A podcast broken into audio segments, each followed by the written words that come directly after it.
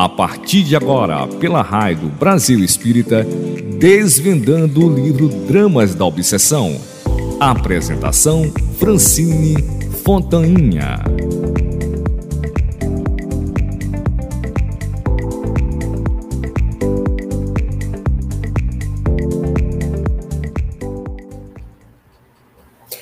Saudações, meus irmãos.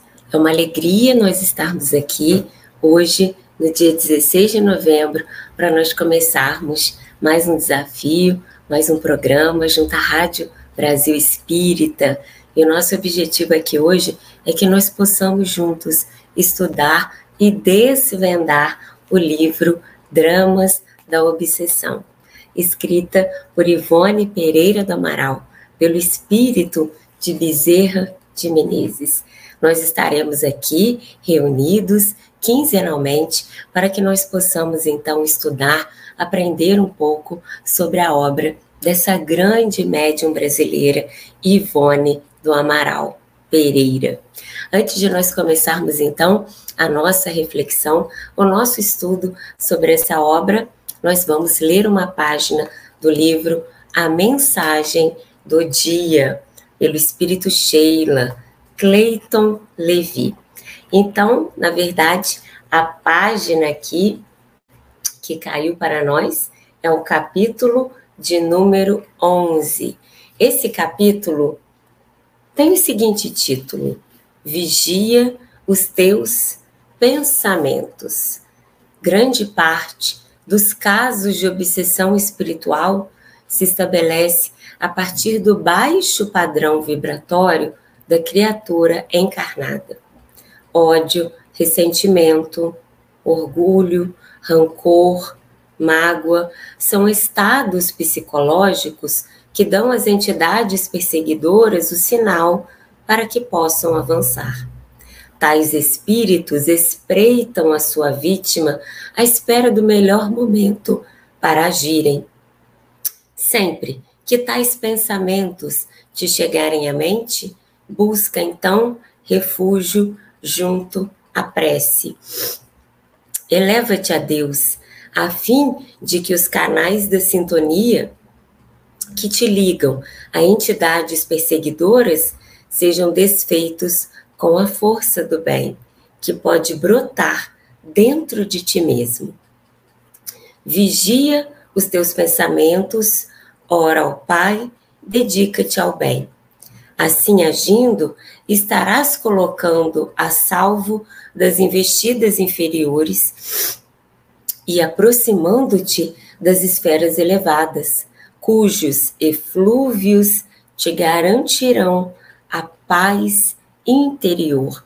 Então, meus irmãos, é muito oportuno e nós sabemos que nada na doutrina espírita, por acaso, percebam que o nosso estudo vai começar exatamente com essa página que fala para nós vigiarmos os nossos pensamentos e também vai falar que grandes casos de obsessão espiritual se estabelece a partir do baixo padrão vibratório da criatura encarnada. Exatamente sobre isso que nós vamos estudar e que nós vamos ver no livro Dramas da Obsessão. Então é muito importante que nós possamos seguir esses conselhos espirituais e que nós possamos vigiar os nossos pensamentos, ou seja, que nós possamos fazer a seguinte reflexão quando nós nos deitarmos à noite para nós dormirmos, ou mesmo durante o dia. O que eu estou pensando? Sobre o que eu penso durante o dia, em que eu gasto a minha energia, quais são as imagens mentais que aparecem na minha mente. E é importante, então, como nós vimos aqui, nós sempre recorrermos à prece, nós sempre recorrermos à oração, para que nós possamos, então, elevar o nosso padrão vibratório, para que nós possamos sempre vibrar no bem. Então, meus irmãos, nesse momento, antes de nós começarmos a desvendar o livro Dramas da Obsessão, o primeiro capítulo. Vamos então fechar os nossos olhos, abrir os nossos corações. Vamos agradecer a Deus e a espiritualidade amiga por estarmos aqui nesse dia 16 de novembro. Te agradecemos, Senhor, pela oportunidade de nós estarmos encarnados no planeta Terra, nesse planeta de provas e expiações, para que possamos aprender, para que possamos crescer, mas principalmente, Senhor, para que possamos ser seres humanos melhores. Que possamos, Senhor, recorrer a vós através da prece, que possamos elevar o nosso padrão vibratório e possamos sempre vibrar no bem. Que assim seja. Então, agora, nós vamos começar, como eu falei, esse livro é um livro excepcional. Eu aconselho essa leitura a todos os que ainda não leram, para que a gente possa aprender um pouco mais sobre os mecanismos e os caminhos da vida espiritual, mas também para que nós possamos ter uma correta dimensão e reflexão desse tema que permeia a nossa existência, que é o tema da obsessão. Esse livro, Dramas da Obsessão, eu vou fazer só um resuminho do que está escrito aqui. Ele, na verdade, ele é dividido em duas histórias baseadas em fatos reais. A primeira história, ela chama-se Leonel e os Judeus, que é a história que nós vamos começar a estudar hoje. Nós vamos ver o primeiro capítulo dessa história. E ainda, nesse mesmo livro, existe uma segunda história, é como se fossem dois livros dentro de um mesmo livro. E essa segunda obra chama-se A Severidade da Lei ambas demonstram que nós não podemos fugir à lei de causa e efeito ou lei de ação e reação que burila nossas almas em torno do amor. Isso é muito importante nós pensarmos para todos nós, meus irmãos, que somos espíritas, somos simpatizantes ou que fomos atraídos aqui para que pudéssemos ouvir essa história é importante nós pensarmos que nós, que somos espíritas, que acreditamos na vida depois da vida, nós temos essa firme convicção. Ou seja, nós precisamos respeitar e nós sabemos que tudo que nós fazemos ao longo da nossa existência traz consequências para nós.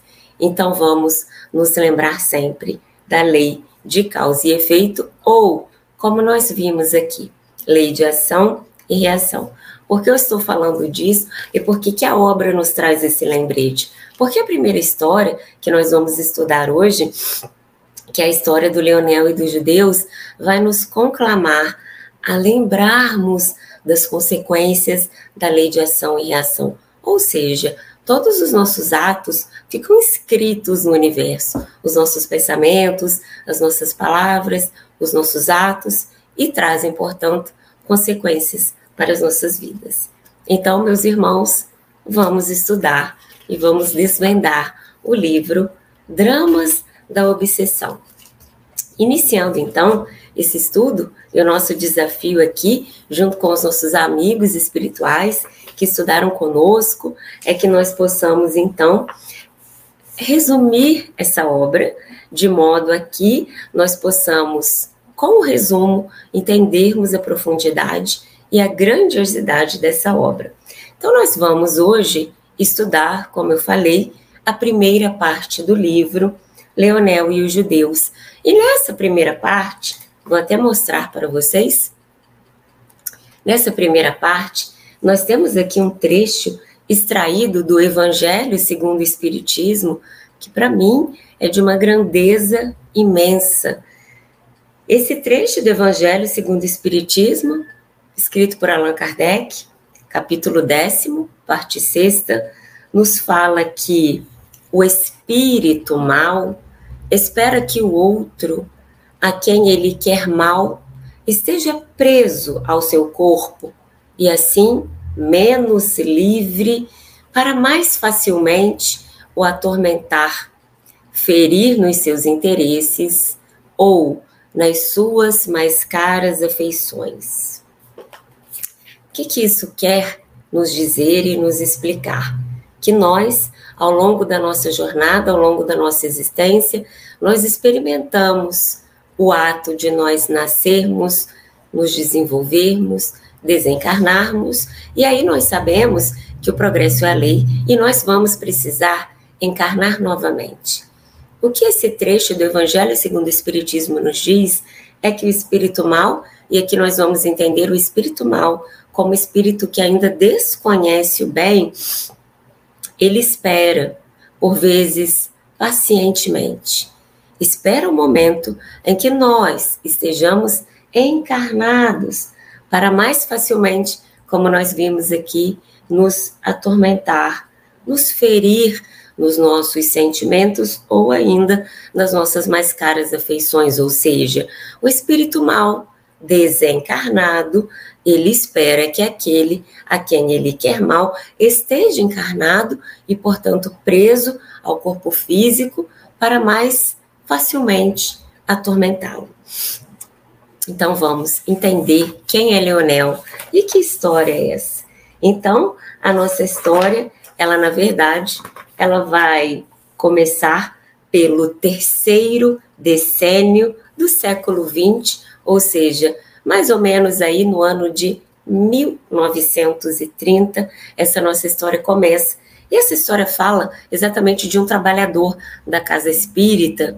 Nós sabemos aqui, pela obra, que o nome desse trabalhador da casa espírita que atendia no posto de assistência aos necessitados, ele chamava-se Roberto. Então ele estava lá, era um dia de reunião e dois fatos aconteceram marcantes nesse mesmo dia em que esse trabalhador estava na casa espírita. Bom, nós vamos ver que chegaram uma carta do sul do país às mãos desse médium, é, enviada pela caridosa gentileza de um familiar.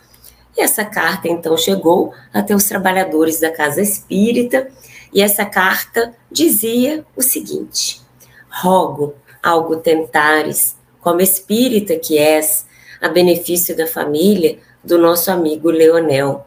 Passam-se fatos verdadeiramente desorientadores, deixando perplexos todos os amigos dessa casa.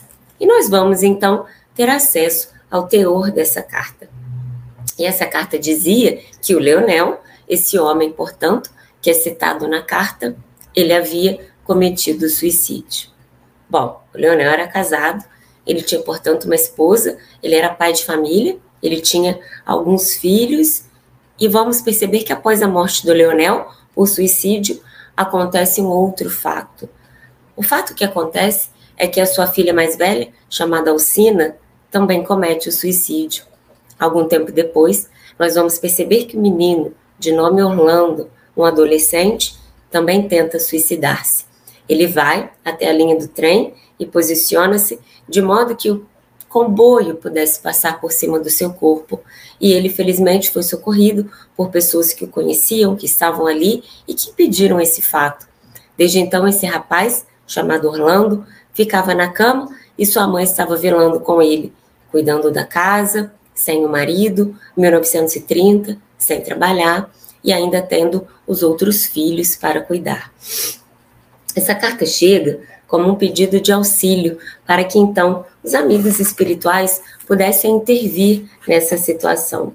E nós vamos perceber então que nesse mesmo dia, minutos antes de iniciado o expediente no referido centro, portanto, no mesmo dia em que essa carta chega, é, existe a manifestação de uma entidade espiritual e essa entidade espiritual apresenta-se com o nome de Esther. Então, são nomes que nós vamos ouvir e que nós vamos lembrar. O Leonel, o pai suicida, a Alcina, a filha que suicida-se após o suicídio do pai, e vamos lembrar desse nome, Esther. A Esther, então, é uma entidade espiritual, ela já está, portanto, desencarnada, e ela chega ali e ela faz um apelo para que aquela equipe do centro espírita pudesse intervir, pudesse socorrer e pudesse falar com o Leonel. E ela explica que ela estava ligada a Leonel. O Leonel foi, em uma última encarnação, uma pessoa que teve laços com ela, e nós vamos saber quais laços são, e ela já faz, então, uma advertência. Ela fala que o Leonel estava ligada aos obsessores por laços espirituais seculares.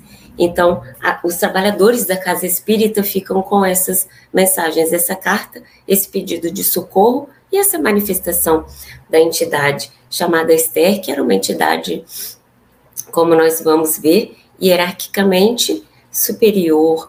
Ela era uma pessoa que se apresentava com muita docilidade, com muita bondade. E também com muita vontade de ajudar o Leonel e todos os seus familiares, bem como, bem como os obsessores que ali estavam.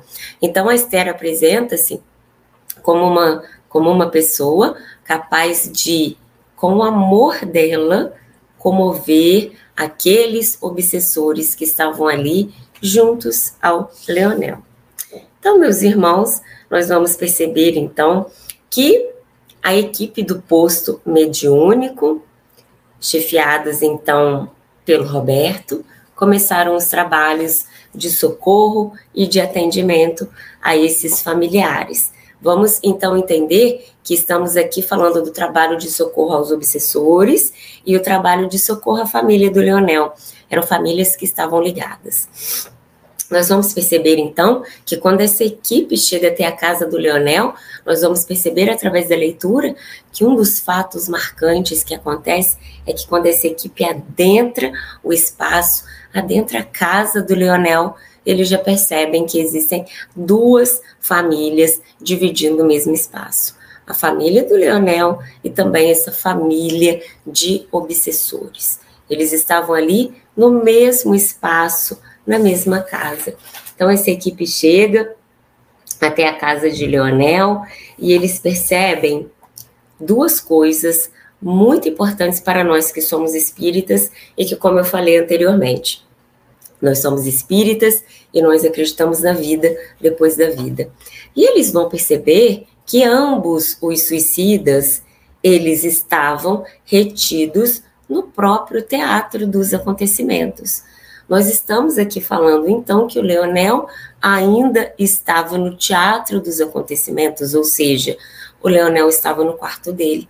Leonel havia cometido suicídio com uma arma. Ele pega uma arma e dá um tiro na cabeça. E a equipe, então, do plano espiritual, e a equipe de médiums que estava ali visitando a casa, vai perceber que Leonel estava vagando, ele estava completamente desolado. Ele estava ali vagando, sofredor, bradando por socorros médicos, porque ele se suicidava, ele caía no chão, ele se via vivo, ele gritava por socorro, um tempo depois, ele ficava de pé, ele pegava a arma, cometia o suicídio, caía no chão, gritava por socorro, esbravejava, depois ele recuperava-se e a mesma cena se repetia, um teatro repetido dos acontecimentos. Então essa equipe do posto espírita foi para o outro quarto. E o que eles perceberam nesse outro quarto? Perceberam que a Alcina, que havia cometido suicídio, estava com o perispírito ainda em colapso, desmaiada, sob o choque violento do ato praticado. E como é que a Alcina se apresentava? Na verdade, a Alcina tomou um copo de líquido com o medicamento, com o veneno, ela adicionou, ela fez uma mistura. Então a Alcina tomava aquele líquido, ela sentia dores terríveis, ela se contorcia ela desencarnava, ela via-se viva, ela gritava, ela chorava, ela levantava e depois aquela mesma cena se repetia. Então a equipe dos trabalhadores espirituais distinguiram essa cena. O suicídio repetido, cometido pelo Leonel, o suicídio repetido, cometido pela Alcina, e no quarto, onde Orlando estava, Orlando foi o filho que tentou o suicídio, eles também distinguiram ali entidades espirituais que nós vamos perceber que eram então os obsessores.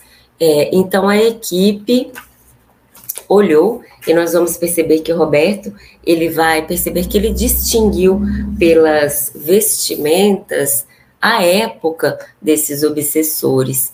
E o Roberto vai nos falar. Os obsessores pertencem às falanges do antigo judaísmo. E por que o Roberto fala isso? Porque esses obsessores, na verdade, ainda conservavam nas irradiações mentais refletindo sobre a sensibilidade do perispírito, as sombras concretizadas da indumentária dos judeus, utilizadas em Portugal no século XVI. Meus irmãos, a nossa história começa em 1930 aproximadamente. E nós vamos perceber então que essas entidades obsessoras Entidades que ainda desconhecem o bem e, portanto, ligadas ao mal, elas apresentavam-se com indumentárias, com vestimentas do século XVI. Nós estamos aqui falando que isso pode ter acontecido entre os anos de 1501 e 1600. Portanto, mais de 300 anos depois, esta família de judeus estava ligada à família do Leonel. E, imediatamente, Roberto vai falar: compreendi efetivamente ser gravíssima a situação de encarnados e desencarnados, enleados de tão incômodas teias, situação que bradaria por intervenção enérgica e imediata. Então, Roberto percebeu exatamente ali que os dois precisavam de socorro, os dois é, grupos familiares, o grupo do Leonel e o grupo, então, de desencarnados, o grupo dos judeus. Lembrando que a nossa história chama-se Leonel e os judeus.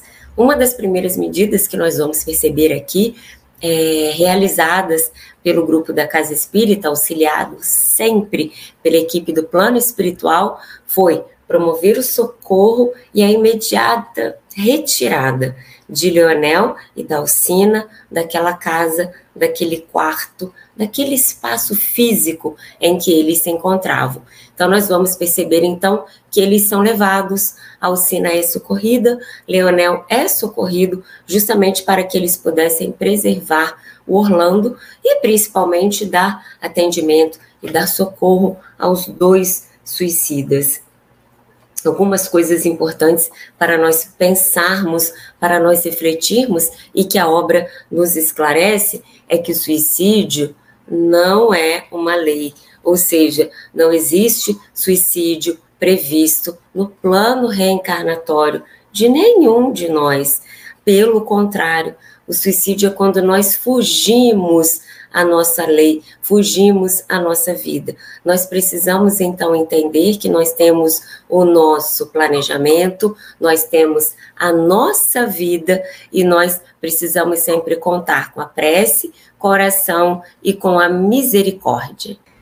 Outra coisa importante, outra coisa importante para nós pensarmos e que está aqui na obra é que as leis da fraternidade, pelas quais se conduzem os obreiros do mundo espiritual, estabelecem assistência incansável ao obsessor, no intuito de convencê-lo à reforma de si mesmo. Essa equipe, porém, jamais violenta o obsessor. Então, nós vamos perceber que essa equipe vai, socorre, cerca de amor porém espera o momento em que esses obsessores, pessoas que ainda desconhecem o bem, possam aceitar o amor, possam aceitar uma nova proposta de perdão para as suas vidas. Uma outra coisa importante para nós refletirmos e que a obra nos esclarece é que Leonel ficou preso, é, assim como Alcina, aos laços dos obsessores, e Orlando também, por influência do pai e da irmã mais velha, exatamente pelo padrão vibratório, além do passado, claro. Mas nós vamos perceber que o padrão vibratório de ambos deu ensejo, como se deixassem a porta aberta, exatamente para que essa influência, para que esses obsessores pudessem então encontrá-los, pudessem ficar muito próximos e muito perto deles. Continuando a nossa história, nós vamos perceber então que Roberto precisou ser enérgico nessa ação de retirar os dois suicidas, ou seja, o pai, o Leonel, e a filha Alcina, do teatro dos acontecimentos, ou seja, do próprio lar em que eles estavam, em que a Alcina foi criada, para o benefício de todos, para os encarnados e para os desencarnados também. Outra coisa interessante para nós pensarmos, e aqui nós vamos começar a entender um pouco quem é o Leonel, que grupo familiar é esse, ou seja, a sua esposa, sua filha Alcina, seu filho Orlando e os outros membros da família, é nós começarmos a ter acesso a uma biografia do Leonel nessa última existência, então, em que ele foi suicida. E a obra, então, começa a nos explicar que as anormalidades morais e psíquicas surgiram na vida do Leonel desde a infância. Ou seja, o Leonel apresenta determinados tipos de complicações desde que o Leonel era muito pequeno. Nós vamos perceber que o Leonel, então, ele era uma criança que nós, que somos espíritas, vamos classificar como médium. Na verdade, todos nós somos, mas ele tinha um grau de mediunidade, no sentido de que o Leonel, à noite, tinha muitos pesadelos. Quando ele acordava, ele via entidades, ele ouvia vozes, e isso deixava o Leonel extremamente aflito. Ele dormia muito pouco por conta desses pesadelos, dessas visões, e ele frequentemente estava muito cansado para estudar no dia seguinte, lembrando que ele era apenas uma criança. Então ficava cansado, como ele não havia dormido bem, ele não tinha muita facilidade de ficar ali prestando atenção aos conteúdos que estavam sendo ensinados na escola. Ele tinha muitas dificuldades. Quando ele tinha mais ou menos entre 10 e 11 anos de idade, a sua mãe então vai e procura uma pessoa que pudesse catequizá-lo. Estamos aqui falando de 1930 que começou a nossa história, quer dizer, é um pouco antes é, nós sabemos que as famílias buscavam a Igreja Católica, então a mãe de Leonel o leva. Algum tempo depois, o padre o devolve para a mãe, dizendo que não podia doutrinar aquela criança. Aquela criança não poderia ser doutrinada. Nós vamos ver então que Leonel então vai vai seguindo a sua vida com muitas dificuldades escolares devido a essas visões, esse terror noturno, esses pesadelos. Era uma criança que tinha muitas dificuldades. É, depois de algum tempo, nós vamos perceber que e, a sua mãe vem a falecer, ela desencarna, e ele vai passar, então, por uma série de, de questões. É, uma das, um dos fatos marcantes que acontecem, então, depois da morte da mãe, depois que ele fica, nós vamos ver que também existe essa questão na vida dele, né, do desenlace materno, nós vamos perceber que então com 15 anos de idade morre-lhe o pai. Então ele sente muito é, depois de uma breve enfermidade. Então essas essas questões todas afligem muito o Leonel. Nós vamos perceber então que finalmente nós sempre temos algum auxílio, e esse auxílio veio para o Leonel através, então, do esforço e da vigilância do padrinho, que, como nós vamos perceber na obra, veio até certo ponto substituir o pai. Então, esse padrinho vai e encaminha o Leonel para que ele pudesse fazer um curso de ciências comerciais. Então, na época, ele recebe o título de guarda-livros, o que seria equivalente ao que hoje nós denominaríamos de perito contador. Então, por empenho desse padrinho, o Leonel vai, consegue estudar, consegue se formar. Eu vou até repetir. Ele é denominado, então, guarda-livros, o que para nós é um perito contador. Nós vamos perceber, então, que nessa época Leonel já tinha então, já era adulto, ele já estava formado e ele era um perito. E ele conseguiu então uma colocação, ele conseguiu arrumar um emprego. Nessa época nós vamos perceber também que ele vai, ele começa a namorar. Ele namora, ele casa com essa que vem a ser a sua esposa, e então passam a ter filhos, a constituir uma família. Leonel estava trabalhando e ele consegue um emprego, consegue uma colocação e vai trabalhando. Ele era um homem muito honesto, muito correto, e ele então começa a trabalhar. Nós vamos perceber então, e a obra vai nos dizer sobre o nascimento dos filhos, mas algo marcante acontece quando a primeira filha nasce, e vamos lembrar que a primeira menina chamava-se Alcina. Além da Alcina, esse casal teve outros filhos. Mas olha que observação interessante e que vai fazer todo sentido quando nós conhecermos a história pregressa dessas pessoas. Os filhos de Leonel eram feios, nervosos, enfermiços. Dentre todos, destacava-se a filha primogênita do casal, chamada Alcina. Dir-se-ia que essa menina era o próprio escárnio em face do seu aspecto visivelmente masculino. Ou seja, desde criança, Alcina tinha características, inclusive o rosto, muito masculino. Não obstante tratar-se de uma pessoa raquítica, Alcina era feia, trazendo feições anormais, inteiramente desgraciosa. Exibia também um defeito físico, pois cocheava sensivelmente da perna esquerda. Prestem atenção nesse detalhe. Esse detalhe é importante. Então, nós vamos perceber que Alcina, a filha primogênita que comete o suicídio logo após ao pai, tinha características masculinas e ela cocheava da perna esquerda. Nesse lar, meus irmãos, alterações, claro, dificuldades financeiras, falta de crença em Deus e de qualquer religião era o que ressaltava. Percebam isso. Falta de crença em Deus em qualquer religião. Nós vamos ver nessa primeira parte da nossa história que a família de Leonel não era afeita à prece, à oração, nem à meditação não havia nenhum registro, nenhum papel, nenhum livro que falasse de religião, de Deus. Ou seja, era uma família que estava ali completamente preocupada com as questões materiais.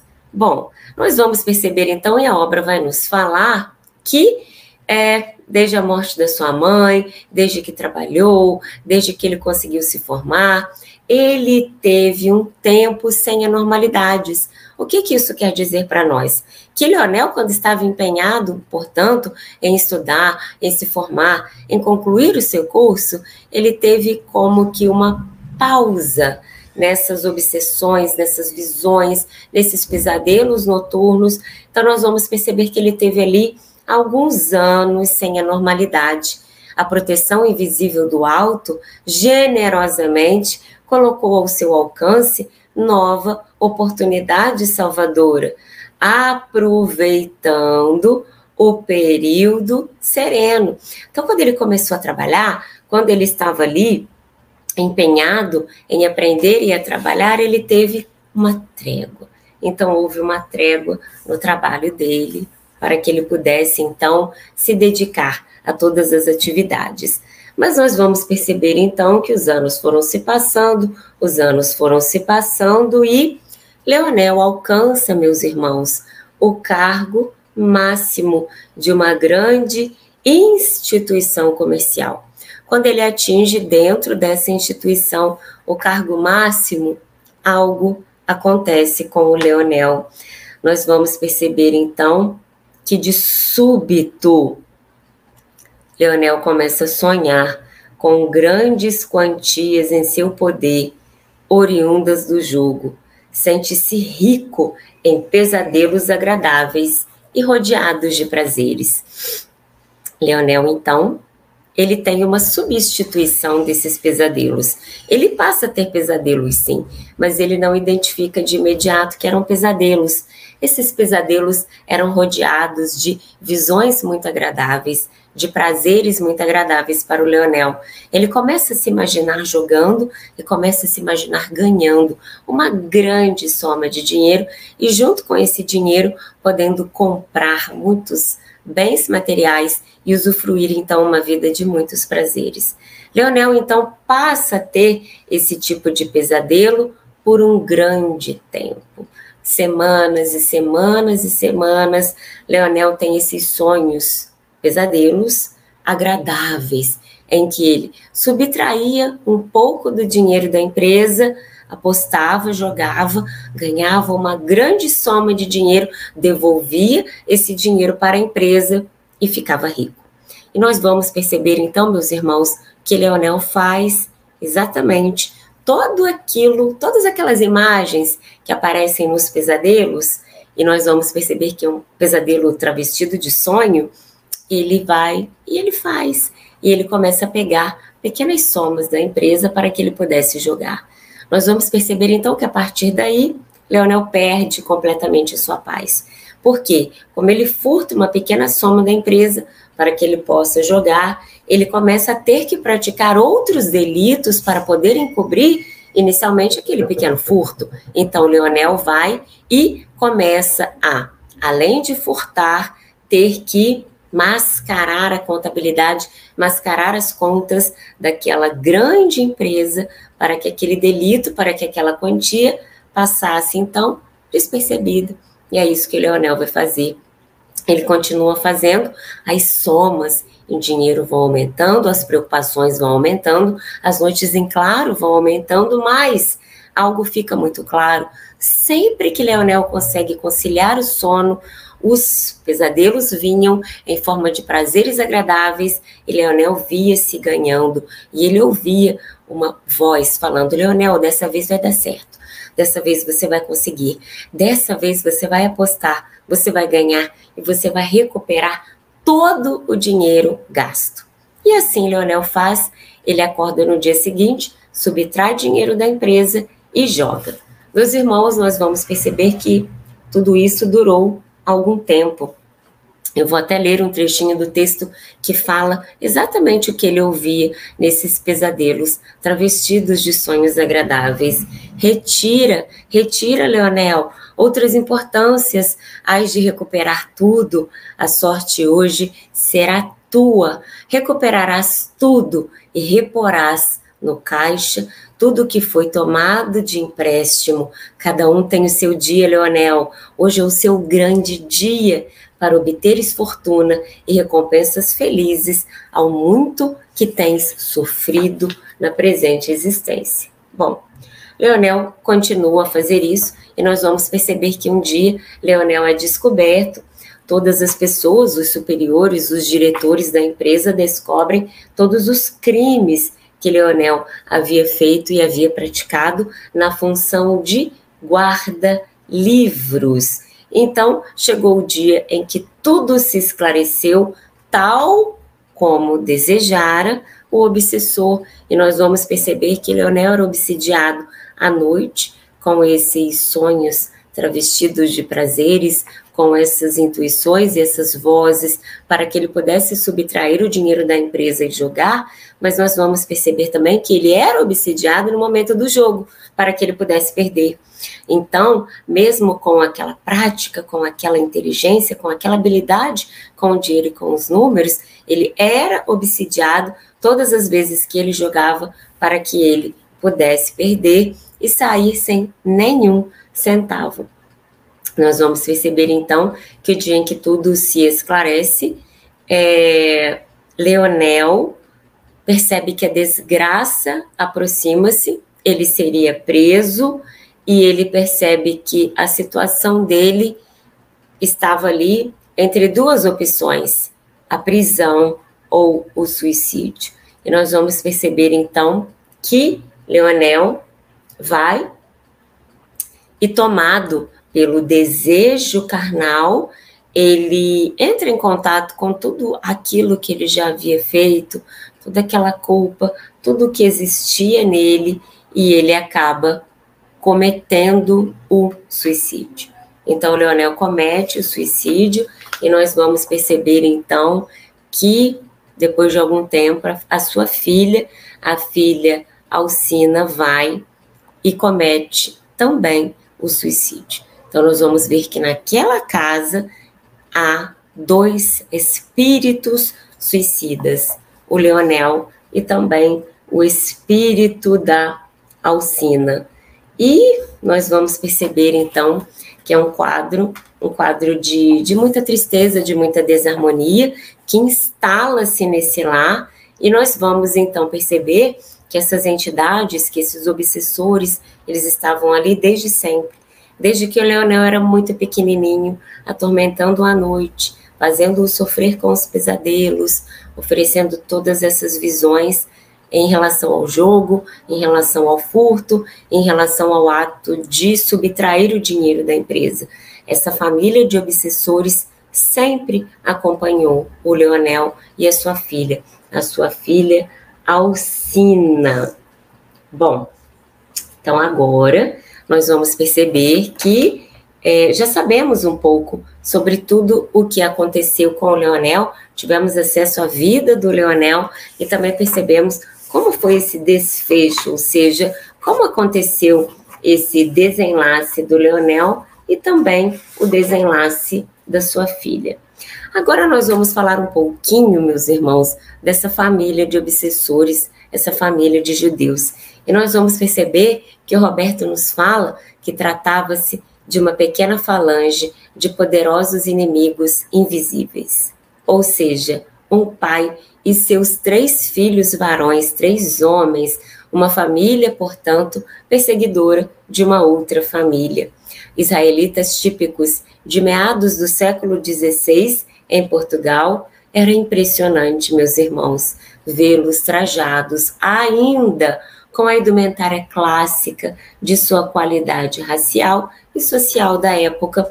Então, Roberto, lembram que eu falei para vocês que Roberto, em uma anterior existência, foi judeu, reencarnou em Portugal. E quando ele olhou aquela família de obsessores com a sua indumentária, ele reconheceu a época, o local.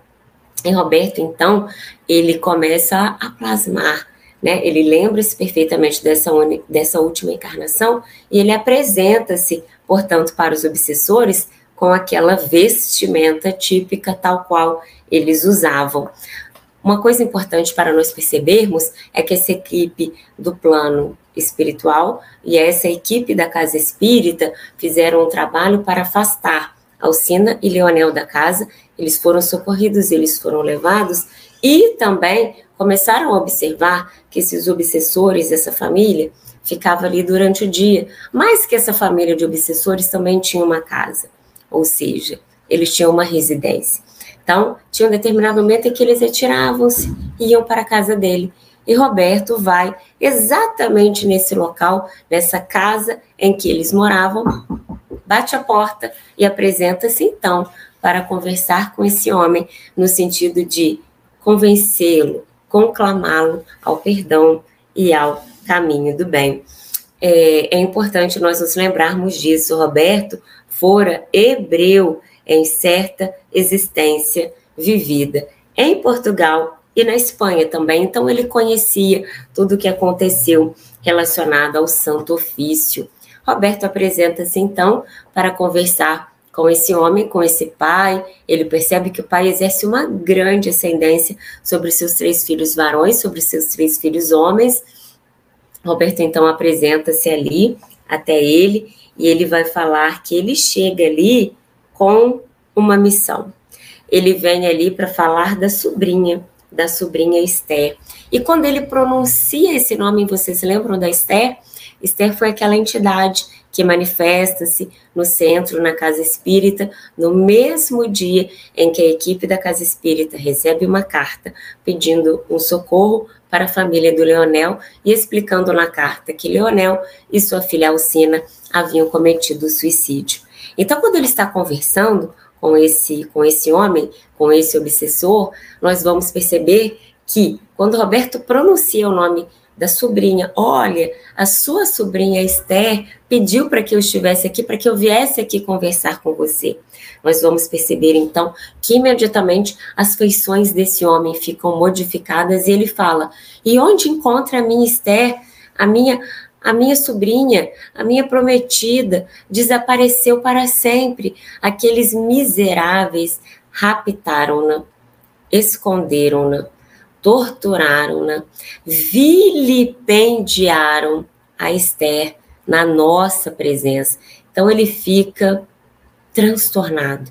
E Roberto, então, com muita calma, com muito amor, olha para esse homem e fala: de fonte autorizada, eu vos informo que ela se acha bem próxima e que é a vez de revê-la, para nunca mais vos separardes dela.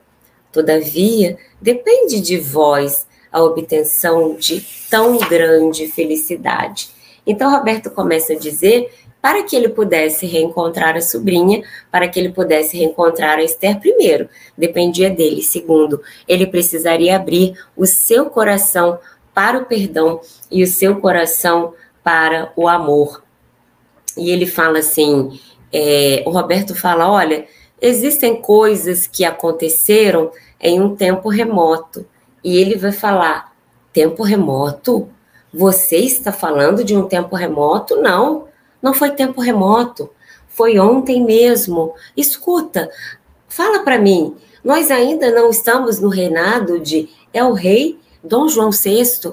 Olha para mim, eu ainda estou ferido e também os meus filhos ardem-me horrivelmente as queimaduras.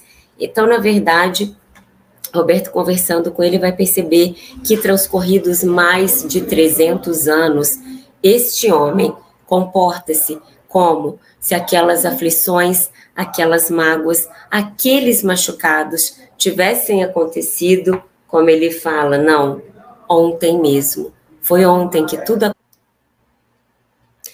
Continuando então a nossa história, nós vamos perceber que Roberto está ali conversando com ele, com esse homem que apresentava-se como pai e que tinha três filhos, e ele vai falar: em outros tempos, eles vestiam-se todos com amplas túnicas negras, com capuz e máscara, para não serem reconhecidos pelas vítimas. E ele faz uma reflexão e ele fala com Roberto: não importa, não importa se algum tempo passou, eles são os mesmos de ontem. E por isso vingo-me, pois esse litígio desencadeou a nossa arbitrária prisão em Lisboa e essa prisão, esse crime, essa morte me dá direito ao ricochete. E ele vai falar Frei Hildebrando de Azambuja. Ele foi o nosso torturador. E nós vamos perceber, então, pelas falas desse homem, que Frei Hildebrando reencarna, então, na figura de Leonel. Ele olha, então, para Roberto e ele vai falar: Sabe qual é o meu maior desejo? Torná-los todos suicidas, todos os membros da família. Esse é o meu anelo supremo. Ah, que alegria para o meu coração que se rebelou para sempre. Para sempre serei um homem rebelado. Eu já tirei dois deles da vida, Frei Hildebrando, que nós vamos perceber que reencarnou como Leonel e o miserável João José, que agora andou disfarçado em mulher. E nós vamos perceber que ele vai nos explicar sobre João José. João José reconhecemos particularmente pelo cochear da perna esquerda, que agora não pôde ocultar. Veio disfarçado de mulher para que pudéssemos esquecer dele. Mas quando olhamos, percebemos que João José era Alcina. Lembra que nós falamos aqui das descrições da infância, tanto do Leonel e da família, falando que a Alcina nasceu raquítica, particularmente feia, ela não era graciosa, ela tinha feições masculinas e ela cocheava da perna esquerda. Então, nós vamos ver que essas características, eh, e nós vamos entender que, movidas pela culpa, manifestaram-se então em outra existência. Então, os obsessores olharam e reconheceram que Alcina era João José, na última encarnação. Então, ele continua a falar: Você sabe que Frei Hildebrando agora percebe-me e se horroriza, esconde-se debaixo das camas, tais como eu e meu filho fazíamos antigamente quando o santo ofício chegava às nossas residências. Lembrando então que nós estamos aqui falando de uma família de judeus que, portanto, foram perseguidos pelos ofícios da Santa Inquisição, principalmente em Portugal, principalmente em Lisboa. Nós vamos perceber então que essa conversa continua, Roberto conclama para essa entidade, para esse pai, que ele possa perdoar o Frei e o Debrando, reencarnado como Leonel, para que ele possa perdoar João José, reencarnado como Alcina, ambos suicidas, para que eles pudessem então ter uma harmonia, ter paz, ter luz e ter calma em seu coração. Então, o tempo todo, Roberto vai falar da sobrinha, vai falar da Esther, que foi uma pessoa que ele não viu desde que o Tribunal da Santa Inquisição levou a Esther, e como nós vamos relembrar aqui, a Esther foi torturada, vilipendiada, foi morta, então ele ficou com esse terrível, com essa terrível mágoa no seu coração, principalmente porque a Esther não estava com ele. Então, nós vamos perceber que somente quando ele começou a falar da Esther, ele sentiu o coração desse homem um pouco abrandado, e ele vai nos dizer: e foi assim que aquelas infelizes entidades se entregaram ao sono indispensável à recuperação espiritual, as quais quatro séculos de ódio, de incompreensão e de inconformidade haviam aprofundado os terríveis e dramáticos sofrimentos originários da perseguição religiosa movida pela Inquisição de Portugal de sinistra memória. Então, meus irmãos, nós finalizamos aqui a primeira parte dessa história, Leonel e os judeus, quando nós voltarmos, nós vamos falar da segunda parte do livro, que chama-se O Passado.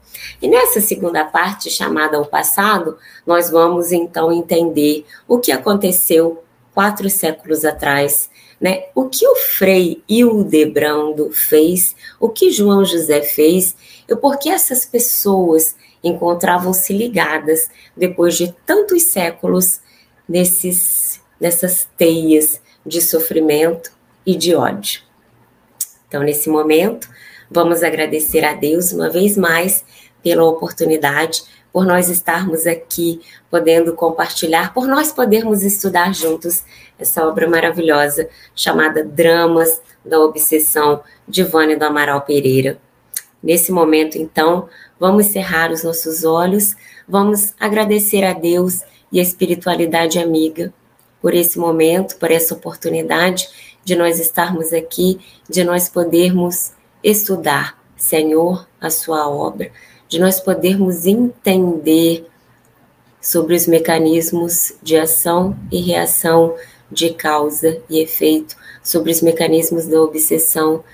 E também, Senhor, que nós possamos entender que tudo que nós estamos fazendo nesse momento, nessa presente reencarnação, ditará o nosso futuro e que possamos nos lembrar, principalmente quando nós passarmos pelas nossas provas, pelas nossas expiações, que elas são o reflexo do nosso passado, daquilo que nós já fizemos a nós mesmos e às outras pessoas que nos cercaram. Senhor, que possamos sempre lembrar da oração que nós possamos nos lembrar do poder da prece, que possamos, Senhor, elevar o nosso pensamento ao alto e agradecer, pedir, orar, para que nós tenhamos discernimento todos os dias da nossa vida e que possamos, Senhor, hoje sermos uma pessoa melhor do que fomos ontem. Fica conosco, Senhor. Queridos, até o próximo episódio, onde nós trataremos da parte segunda do livro Dramas da Obsessão, Leonel e os Judeus. Fiquem com Deus.